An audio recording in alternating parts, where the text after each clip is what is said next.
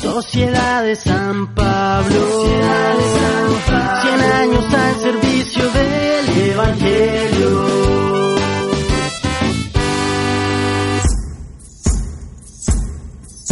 Primera lectura. Les impusieron las manos y recibieron el Espíritu Santo. De los Hechos de los Apóstoles.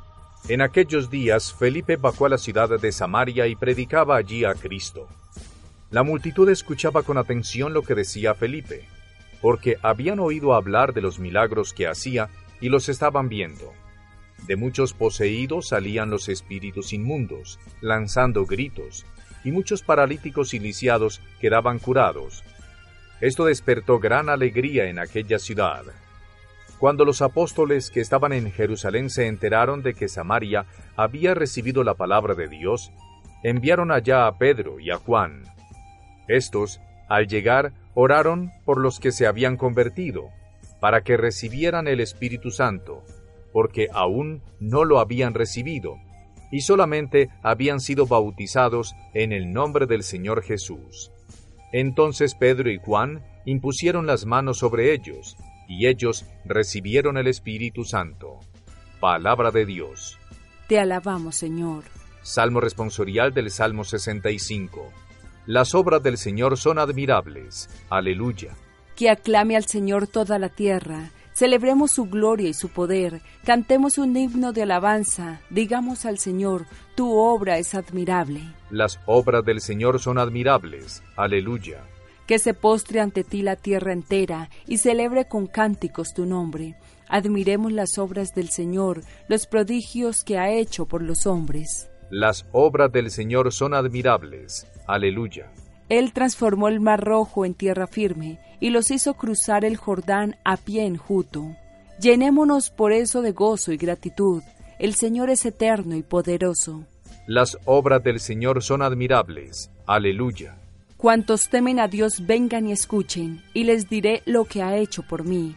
Bendito sea Dios que no rechazó mi súplica, ni me retiró su gracia. Las obras del Señor son admirables. Aleluya. Segunda lectura. Murió en su cuerpo y resucitó glorificado. De la primera carta del apóstol San Pedro.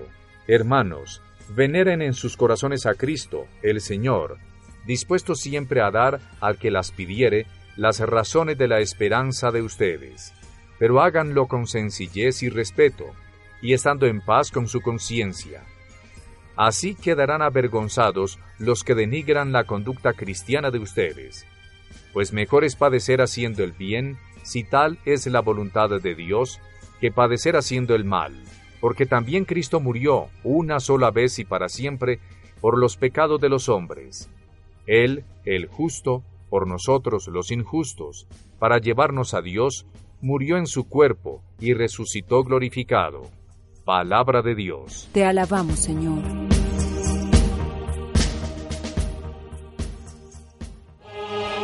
Proclamación del Santo Evangelio de nuestro Señor Jesucristo, según San Juan.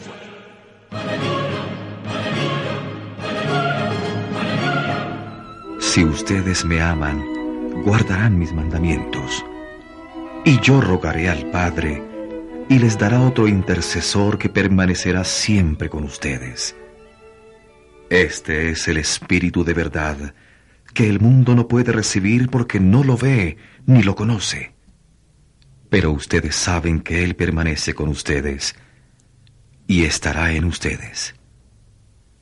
No los dejaré huérfanos, sino que vendré a ustedes. Dentro de poco, el mundo ya no me verá, pero ustedes me verán porque yo vivo y ustedes también vivirán. En ese día ustedes comprenderán que yo estoy en mi Padre y que ustedes están en mí y yo en ustedes. El que conoce mis mandamientos y los guarda es el que me ama.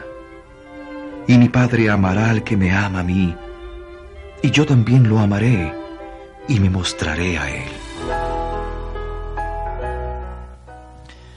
La liturgia cercana a Pentecostés nos dispone para la acogida del Consolador, que en medio de la comunidad nos prepara para la escucha de la palabra que es capaz de arrancar la vida de las garras de la muerte.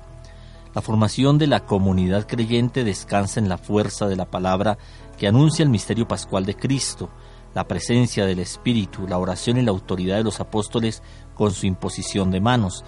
La consecuencia de ello es la salvación de la comunidad, la liberación de todos los males que las echan, curación y la alegría.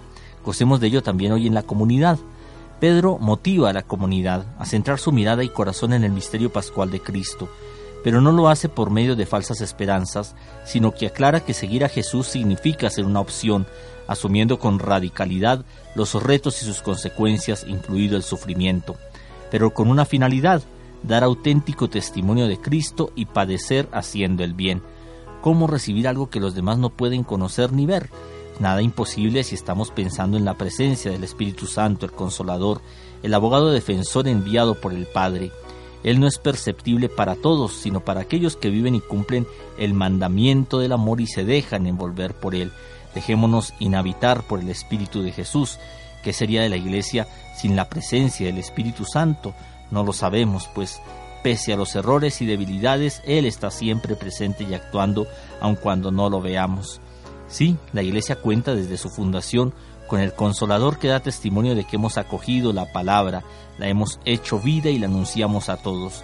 Sin Él nuestras palabras y acciones carecerían de sentido y contenido.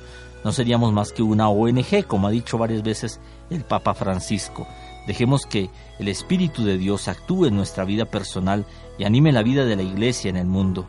Señor, imploramos un nuevo Pentecostés, una nueva efusión de tu espíritu que anime la acción pastoral de la Iglesia y nos empuje a llevar la buena noticia a los más necesitados, comprometidos a mostrar al mundo una comunidad creyente que se fía enteramente de la acción del Espíritu y sabe leer los signos de los tiempos para actuar con fe.